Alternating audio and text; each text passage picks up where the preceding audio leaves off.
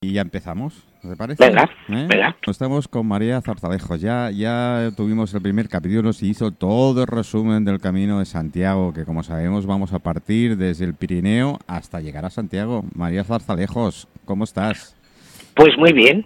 Aquí estamos con ganas de con ganas de, de empezar el camino. En esta ocasión lo vamos a hacer por eh, el tramo de, de Aragón, Mm. Y, y bueno, pues con ganas de, de, empezar, de coger carretera y manta. Bueno, pues coger carretera y manta, como Dios manda. Oye, yo te tengo que reconocer que he hecho un trocito muy largo. No, he dicho el más corto. ¿eh? no, no, a ver, eh, eh, no, no, no es el tramo eh, más largo del, del camino, vamos a decir, eh, bueno, y si quieres ya entramos un poco en, Sí, en material, materia, ¿no? entramos en materia. Eh, el famoso mm, camino eh, navarro que hablaremos en el próximo, en el próximo capítulo, eh, empieza en los Pirineos, es decir, estamos hablando del camino francés y estamos hablando que había que atravesar los Pirineos. Entonces, el más conocido es el que empieza en, en Roncesvalles, Ujú. mm, que atraviesa todo Navarra. Pero claro, había una parte, vamos a decir, de peregrinos que no les venía bien entrar por Roncesvalles. Estamos Sí. hablando, eh, vamos a ponernos siglo X, siglo XI, XII y tal, que venían andandito Bien. andandito. Entonces, el camino de, de Aragón mm, empieza en lo que es lo que ya un poco es en, en España es en el puerto eh, de Sompor. Este camino de, de Aragón eh, dices, bueno, eh, ¿por qué tenía cierta importancia? Pues mm, por dos cosas fundamentales. Ya dijimos el otro día que para que el camino existiera hacía falta dos cosas fundamentales. Los hospitales, donde se les daba asistencia y Mm. cobijo a los peregrinos, los famosos puentes, Mm. pero luego también es cierto eh, que en el siglo XI, como ya dijimos, que fue cuando empezó el camino con el apoyo de, de los reyes, eh, en este caso eh, Sancho Ramírez de, de Aragón y Fernando VI en el tema de en, la- en el reino de, de Castilla y León le dieron una gran importancia al camino. Mm. Y eso lo dijimos el otro día. Entonces, en el caso de, de Aragón, había una cosa muy importante, que era la ciudad de Jaca. En el siglo XI, la ciudad de Jaca ya era una ciudad con cierta entidad, con actividad comercial. Interesaba repoblar eh, esa zona. Sí. Entonces aquí había un punto importante eh, antes de llegar a Jaca, que era en el puerto de Sompor, el famoso Que hospital de Santa De Cristina. Santa Cristina, eso te iba a decir, es una referencia que yo tengo de- del Hospital de Santa Cristina. Y, y a nuestros oyentes quiero decir, el puerto de Sompor es famoso, es decir, quien ha seguido alguna de las vueltas ciclistas y tal, Sí. y sabe qué referencia tenemos, ¿verdad? Claro, entonces fue un hospital además Mm. Eh, que estuvo eh, hasta el siglo eh, en el siglo XVII estaba destruido. Y su actividad mayor fue del siglo XI se fundó en el 1078 Mm. como hasta el XIV el XV que luego ya por una serie de cuestiones bueno pues de, de intrigas de intereses de tal cual ya fue eh, cayendo. Pero eh, jugó un papel importante, porque claro, al llegar ahí al puerto de Somport, los peregrinos, imaginar los Pirineos con nieve, todo, ahí encontraban un refugio. Mm, No es que fuera a ser un, un hospital como por ejemplo fue el de, el de Roncesvalles, Mm. que aquello fue espectacular, Mm. el- lo que la asistencia que daba y todo el poder que tuvo, pero sí que mm, hacía su, eh, Su papel. sí, sí. Eh, claro. Y entonces luego mm, lo más importante ya dejado el puerto de Somport, mm, nos encontramos con la ciudad de Jaca, que yo aquí querría llamar la atención sobre la catedral de Jaca.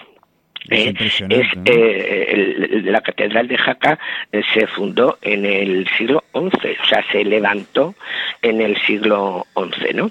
Y es el primer mm, gran, la primera gran construcción románica en. España. Mm. Eh, eh, sí, entonces esta catedral, la verdad, merece la pena verla. A lo largo de los siglos ha sufrido una serie de reformas y tal, y se pueden estudiar todos los estilos arquitectónicos en ella. Mm. en origen eh, románico, luego el gótico, luego el barroco, luego el renacimiento. Mm. Entonces es una catedral eh, muy muy icónica, ¿no? Porque ya digo que es la primera gran construcción románica eh, que hubo. También estuvo alentada por Sancho Ramírez. Mm. Oye, todo esto es la comarca jacetania, ¿no? De Jacetania, la que se conoce. Esto es, efectivamente, todo esto es eh, Jacetania y, por ejemplo, hay una cosa que en la catedral, eh, que es los, el ajedrezado, en los frisos y demás, que eso es típico, típico eh, que luego veremos a ver cómo en otros sitios eh, también se, se repite. Y no quiero que se me escape en este recorrido eh, que estamos haciendo, que a 11 kilómetros estamos hablando Manuel, de que estamos haciendo un camino, eh, bueno, para personas que lo puedan eh, hacer en coche, también se puede hacer andando, ¿eh? O sea, el recorrido prácticamente es el mismo. Pero quien vaya en coche va a poder tener la suerte, y yo de, mm, de verdad me, me, encantaría que la gente lo hiciera, es eh, a 11 kilómetros de Jaca, eh, está eh, Santa Cruz de, de las Heros, mm. que tiene mm, una iglesia y una ermita mm, maravillosas, eh, románicas, y luego a un nada al lado de Santa Cruz está el famoso conjunto monástico de San Juan de la Peña, que está enclavada en la roca y que es eh, merece también espectacular eh, entonces las vistas y, sí sí ese fue el eh, también el reinado de Sancho Ramírez fue el principal centro religioso de, Aragón. Ahí nació y se extendió toda la reforma cluniacense. Y incluso te hablan de que el Santo Grial estaba ahí hasta que en el siglo XIV se trasladó a, a, Zaragoza, ¿no? Entonces, bueno... Una mm, cosa, antes que nos vayamos de la zona de Jaca, tengo un amigo que me dijo que eh, no dejes de visitar las cuevas de las guichas, ¿puede ser?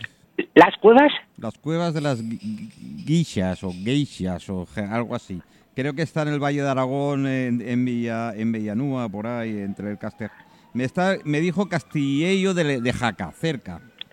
No lo sé, no lo Ah, bueno, eso es antes, antes de llegar a Jaca. Vale. En a ver, entonces, ah, porque ahora también luego... Porque me dijo que es eh, espectacular la cueva, dice que es algo... Eh, eh, no, no, no, todo eso es una preciosidad. Y otra cosa, fíjate, que también quería comentar, es que muy muy cerquita, ya una vez que abandonamos Jaca, em, tenemos el valle de Ansó y mm. de hecho que eso es una maravilla.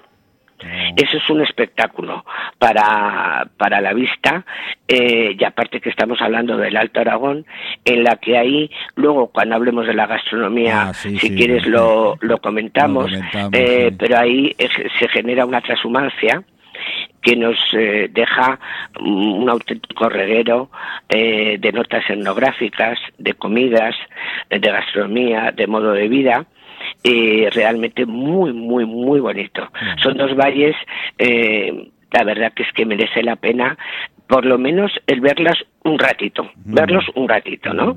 Entonces, eh, luego, la tradición eh, jacobea de esta parte de, del camino francés, hay partes en las que no hay apenas eh, huella, pero es cierto que en la actualidad eh, hay muchísimos albergues para los peregrinos que lo hagan a pie, esto sí quiero dejar constancia, los albergues son para alojar a peregrinos que lo hagan a pie, o en bicicleta o a caballo. ¿Eh? Los que vayan en coche, pues... se eh, tienen que buscar alojamiento en las posadas y hotelitos de la eh, zona. exactamente, es cierto que en estos momentos los albergues hay que entrar en internet, ver la página que hay dedicada a albergues, porque algunos están cerrados, hay medidas eh, con los aforos al 50%, eh, hay zonas comunes como las cocinas y demás que no se pueden utilizar. Mm. Es decir, eh, aunque está viendo en estos mismos momentos que estamos hablando, el camino está cogiendo muchísima fuerza otra vez. Hay muchísimos peregrinos. Mm. estuvo muy muerto hasta junio eh, julio-agosto siempre suele ser dos meses muy fuertes, lógicamente por las vacaciones, pero ahora en julio este año eh, ha cogido un impulso estupendo. Pero sí recomiendo em, que antes de salir eh, los que lo hagan a pie, bicicleta, que se, que se cercioren mm. porque eh, el tema de los albergues están un mm. poquito, mm. eh, aparte que las medidas saltan de un día para otro y bueno, por lo menos asegurarse el techo, ¿no? Comida nos va a faltar porque siempre hay... que ya hablaremos después. claro, no, y me refiero que, que los peregrinos en muchos casos hay menú para el peregrino con unos precios muy muy ajustados, entonces eso no, pero el tema del alojamiento sí, porque eso es, mm. es importante. Bueno, salimos de Jaca y nos dirigimos hacia... Ya vamos a Santa Cilia de Jaca, mm. Puente la Reina de Jaca, Verdún, eh, Tiermas, eh, que aquí hablan los peregrinos medievales que había unos baños reales de termas calientes. Mm. ¿eh? Y en Verdún había un castillo, o hay un castillo, ¿no? ¿Dónde? En Verdún, sí. Vamos a ver. Yo aquí lo que yo pasa... Yo que soy muy, muy de caballero y muy de castillo. Tú eres, no, muy, de caballero, sí.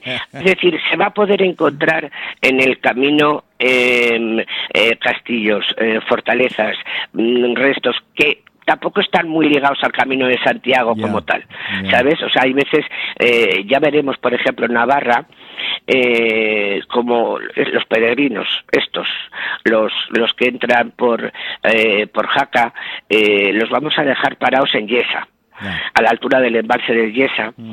porque justamente ahí ya empieza Navarra, ¿no?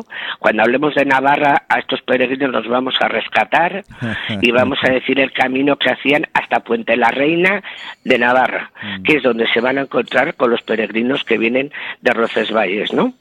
Entonces, estamos haciendo sobre todo, o por lo menos yo estoy poniendo en valor, mm, ¿cómo te diría? Esas, mm, lo que he dicho, ¿no? Las ermitas, la catedral, eh, eh, San, Juan de la Peña, que son, eh, bueno, edificaciones, construcciones religiosas, pero realmente muy, muy bonitas y que merece la pena verlas porque son únicas, ¿no? Tuvo su gran importancia el tema Claro, entonces, esto es un poco el camino que hemos hecho. Hemos visto Puerto de Sompor, Canfrán, Canfrán Pueblo, Villanúa, Castillo de Jaca, Jaca, con esa desviación que hemos recomendado a Santa Cruz de las Heros, al Monasterio de San Juan de la Peña, Santa Cilia de Jaca, Puente la Reina de Jaca, eh, Osturit, ahora cuento lo de Osturit, eh, Verdún, Tiermas y Yesa. Y ahí en Yesa, en, lo que es el embalse de Yesa, que por ahí desgracia tenemos alguna referencia, ¿no?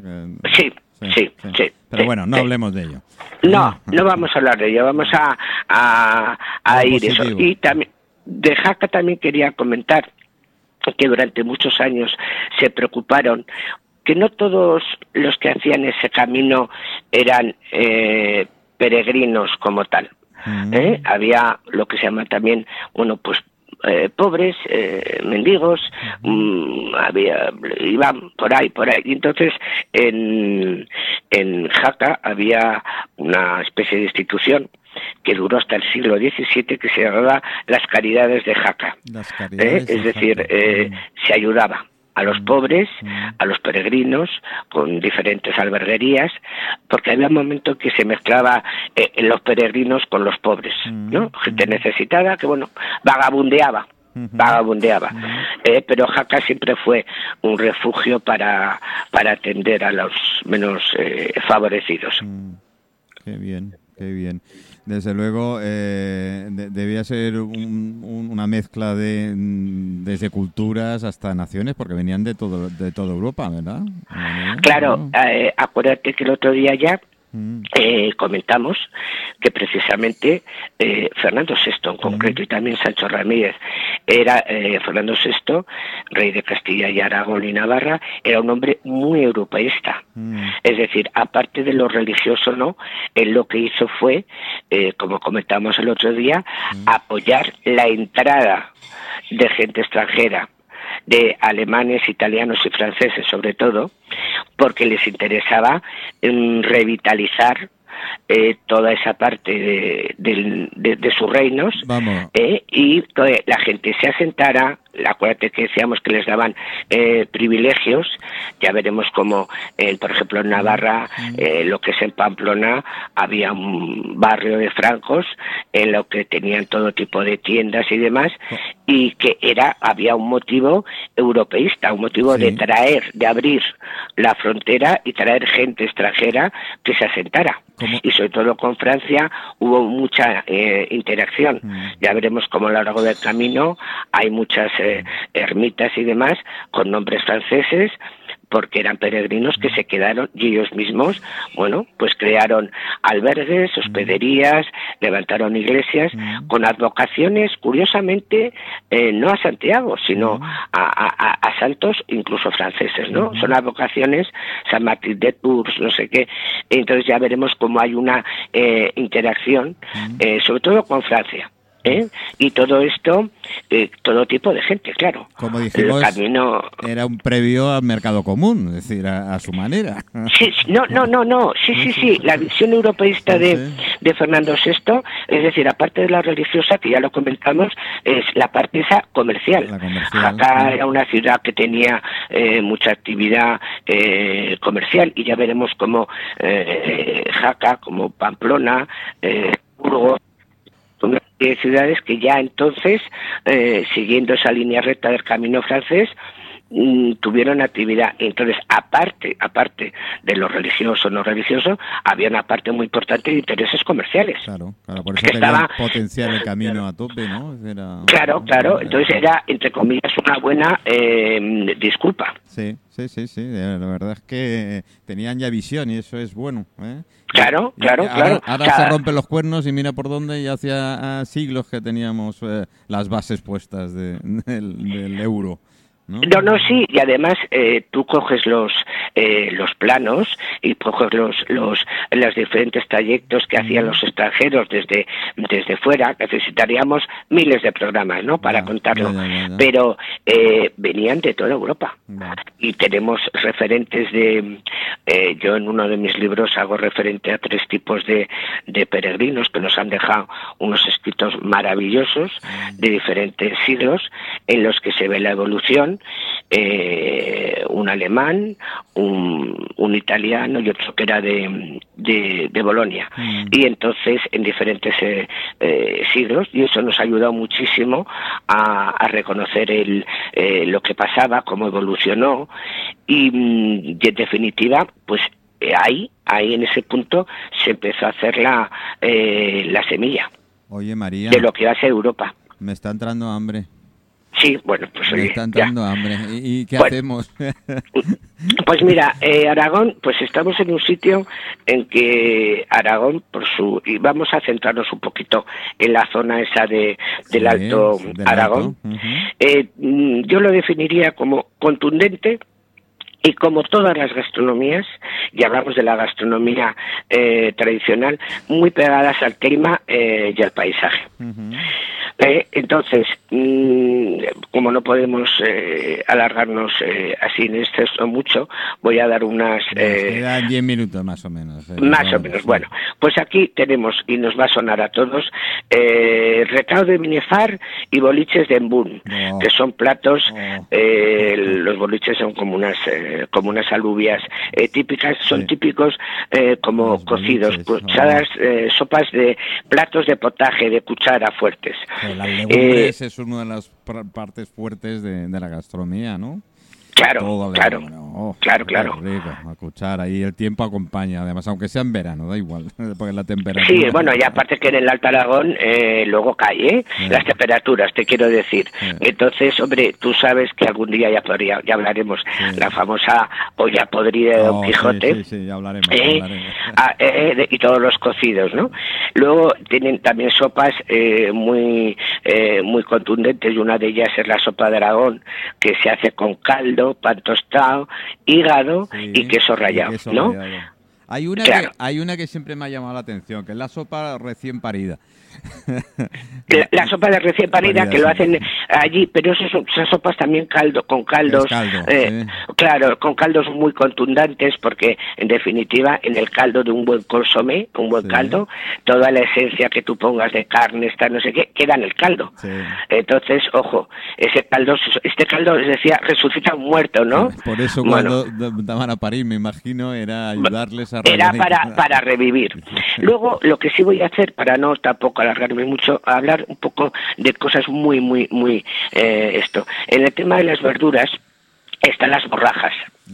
La borraja es una verdura para mi gusto de las más finas y eh, tiene la peculiaridad que las hojas se pueden comer en ensalada.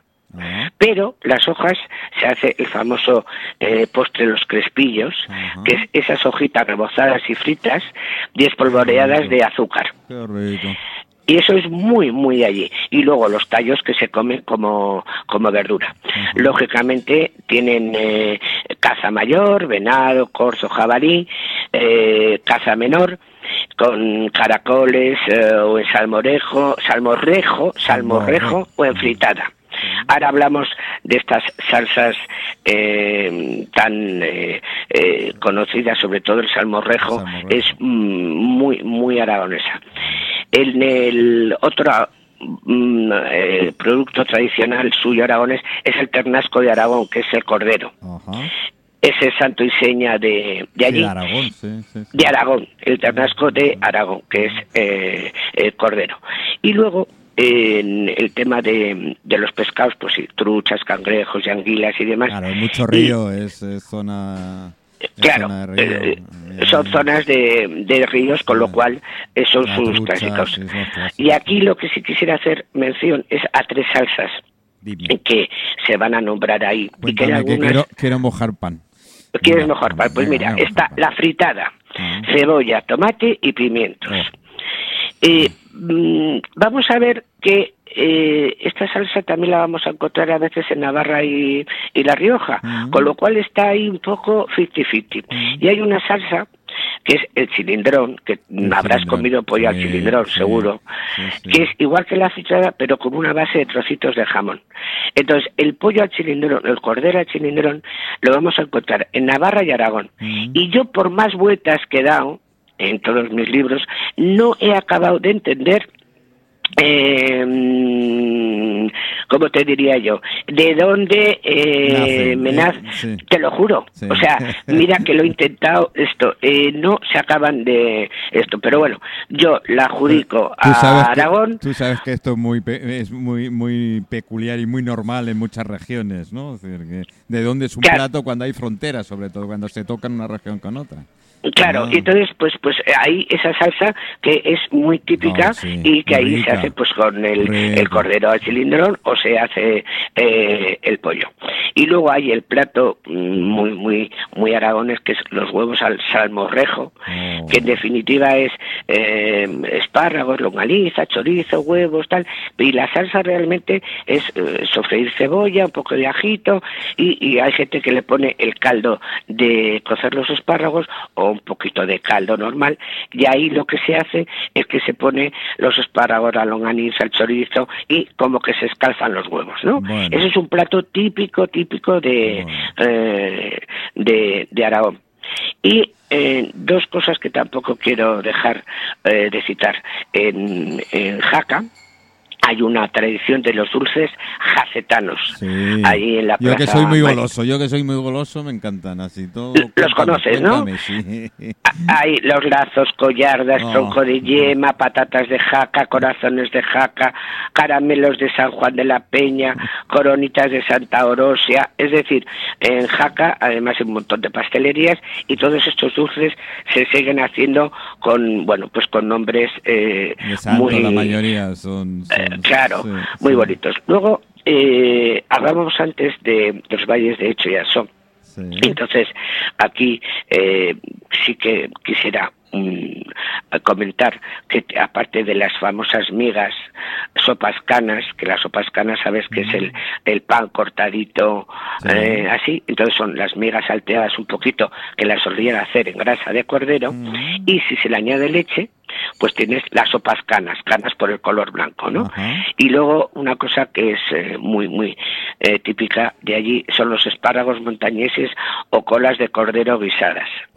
Es que eh, se les cortaba la cola para que pudieran, se les pudiera cubrir bien a las hembras y esas colas las aprovechaban y las hacían guisadas las pelaban y tal, y era eh, un guiso, son guisos eh, nacidos de la transhumancia. Claro. ¿Mm? Eh, eso sí que era kilómetro cero y no se desperdició absolutamente nada. No, no, no, no, claro, claro, claro. entonces, mm, eso sí me gustaría el, comentarlo. Después, productos tradicionales, el queso de ancho, de soy de hecho, el mm. queso de Benasque, el queso eh, tronchón, que este queso mm. tronchón ya se nombraba en el, en el Quijote, mm. el, y son quesos que todavía, a pesar de, del tiempo que, que ha pasado, eh, se siguen manteniendo. Los quesos artesanos es cierto que eh, han tenido fases de, bueno, pues de cierta oscuridad, de, digamos, unos años, como tú bien sabes, en que se está poniendo en valor eh, los quesos. España es un paraíso de quesos. Yo, creo que no hay lugar, y ya no hablo de comunidad autónoma, sino de pueblo que no tenga prácticamente su propia su propio queso. Claro, entonces en España, fíjate, en Francia lo venden y, y, y lo saben vender, lo saben vender los franceses, nosotros no Claro, lo saben vender, y aquí resulta que eh, no, y entonces yo no sé por qué eh, cuesta mucho el queso, el irlo a asumir, asumiendo como que hay que tener en los restaurantes unas tablas eh, de queso, pero además de, de postre que se pueden combinar con frutas, con mermeladas, con tal, ¿no? Entonces España es un paraíso de, de quesos, no solamente ya los clásicos, porque parece que hay manchego, tal, no, cogidos a la denominación de origen y hay unos quesos artesanales eh, espectaculares. En Aragón también tenemos aceites de oliva virgen extras estupendos, con una calidad eh, muy, muy, muy buena, dos de ellos acogidos a denominación, pero aquí también quiero comentar una cosa. Hay muchísimos aceites de oliva virgen estos españoles que no están cogidos a denominación de origen y que son maravillosos. Es decir, que nadie se llame eh, a engaño. ¿eh? hay, hay, pequeñas, hay pequeñas parcelas o hectáreas que explotan la gente del pueblo que no se acogen a la denominación de origen en Mallorca pasa, ¿sabes? Hombre, eh, en Mallorca pasa y, que a veces incluso los aceites de Mallorca son muy desconocidos, por cierto, ¿eh? Correcto, correcto. Ya, hablaremos, de ellos. Muy desconocidos y es una pena, ¿eh? Porque son unos aceites, eh, ese Mediterráneo les da un aire muy, un, toque muy, muy, muy especial. Sí, sí, yo lo he probado un par de veces y son unos aceites muy elegantes para mi gusto, con una elegancia eh, innata. Entonces, en definitiva, hay muchos productores que prefieren mm, hacer su aceite como ellos quieren, porque claro, las denominaciones de origen eh, hay una norma de variedades. Eh, y entonces hay muchos, como tú dices, pequeños productores y mm. algunos grandes productores se acogen a la denominación, pero luego hay una parte que la hacen eh, sin entrar en la, en la denominación, ¿no? Y eh, bueno, Aragón también tiene unos vinos eh, muy buenos con varias denominaciones. Además son vinos de altura, que eso es muy especial, ¿eh? son vinos de altura, pero además, mm, fíjate tú que había un poquito de fama que los vinos de Aragón, ser por el Moncayo y tal, eran vinos como muy muy fuertes, muy recios, no, no. Aragón también daría para hablar mucho. tiene unos grandes vinos con unas bodegas, con unas instalaciones eh, estupendas y, están haciendo en Aragón precisamente, se hacen unos vinos blancos que a mí me encantan. Yo soy muy poco bebedora de vino, pero que es la Hebur y la Riesling mm. eh, de origen alemán y que son unos vinos realmente para mi gusto que debe ser poco bebedora, muy, muy buenos. Pero tienen tintos y tienen unos grandes vinos, o sea que eh, es un sitio de referencia para muchas cosas. Da Aragón entera, da mucho de qué hablar. Hemos hecho el trozo del Camino de Santiago y estamos terminando el, capítulo de hoy.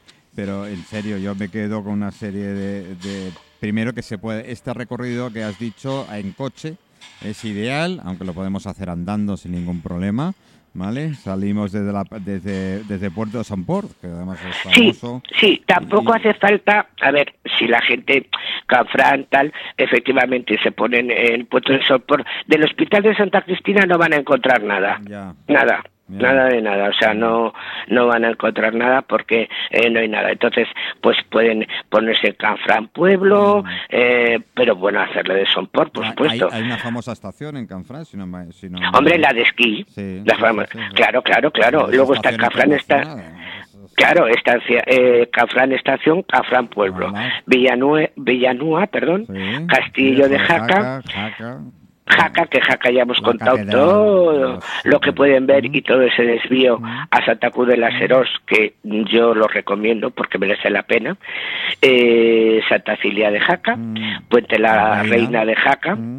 Eh, Verdún, eh, donde el castillo, no vamos a dejar de nombrar tu castillo, eh, Tiermas y ya en Yesa, ahí eh, nos vamos a, a, parar porque entramos en tierras navarras y entonces eso lo vamos a, seguir. Ah, por cierto, lo que no quería dejar de, leer un segundito, eh, ya hablamos el otro día que nosotros nos vamos a, guiar por el Codex Calistinus, que va a ser nuestra guía. Y entonces voy a escribir, voy a leer, nada, es un minuto, ¿eh? o sea que eh, en la que os cuento, dice, de Sompora a Puente la Reina. Estas son las localidades que se encuentran en la ruta jacobea. La primera es Borce, al pie del monte, en la vertiente de Gascuña. Viene luego, cruzada a la cima del monte, el Hospital de Santa Cristina. Después Canfranc, a continuación Jaca, y luego Osturit, el de, esto. Y dice mm, después Tiermas con sus baños calientes reales que fluyen constantemente y luego ya aquí lo que pasa que va. Luego Monreal y finalmente se encuentra Puente la Reina. Mm. a partir de aquí él ya se mete en Navarra. Y dice del Sompor baja un río de agua saludable que riega territorio español llamado Aragón el Codex Calistinus. Aquí ya tenemos la primera referencia en que, como ves, él ahí te está hablando ya de un hospital, te está hablando de unas termas y te está hablando de un río. Mm. Para los peregrinos era fundamental. Eh, el agua, era fundamental. Eh, el agua cerca, eh, ya veremos, mm, ya lo hemos comentado también el otro día, ¿no? Mm. El, los ríos, los puentes, los hospitales aledaños a los puentes, que a veces eran leproserías, que no tenían nada que ver con la, los hospitales para, para peregrinos. Eso es. Entonces aquí, como veis, él hace esta definición en la que nos está eh, guiando ya, nuestro peregrino mm. eh, medieval, nos está guiando a esto. Lo que él dice Osturit es Puente la Reina de Jaca, mm. ¿eh? porque hemos dicho a continuación Jaca, luego Osturit. Bueno, Osturit es Puente la Reina de Jaca. Y entonces este peregrino nos va a ir contando cosas y va a ser nuestra nuestra guía y ya veréis sorprendentemente cómo coincide prácticamente con lo que estamos en el siglo XXI. Pues muy bien. Eh, pues nada, llegamos al final. Eh, María Zarzalejos, ha sido todo un placer ir contigo de la mano de viaje en esta primera etapa de Aragón. De Aragón. La próxima será Navarra, si no me equivoco. Sí, ah, sí. La siguiente iremos a, Navarra, que tendremos que correr, porque Navarra es muy eh, muy, especial, tiene muchos puntos eh, importantes. Yo espero poderlo comprimir en media hora. Sí, si hacemos un poquito más tampoco pasará nada, pero bueno, sí. porque no eh, las cosas buenas no hay que perderlas. Y de, y de vez en cuando he contado directamente por la mano de tuya como periodista y escritora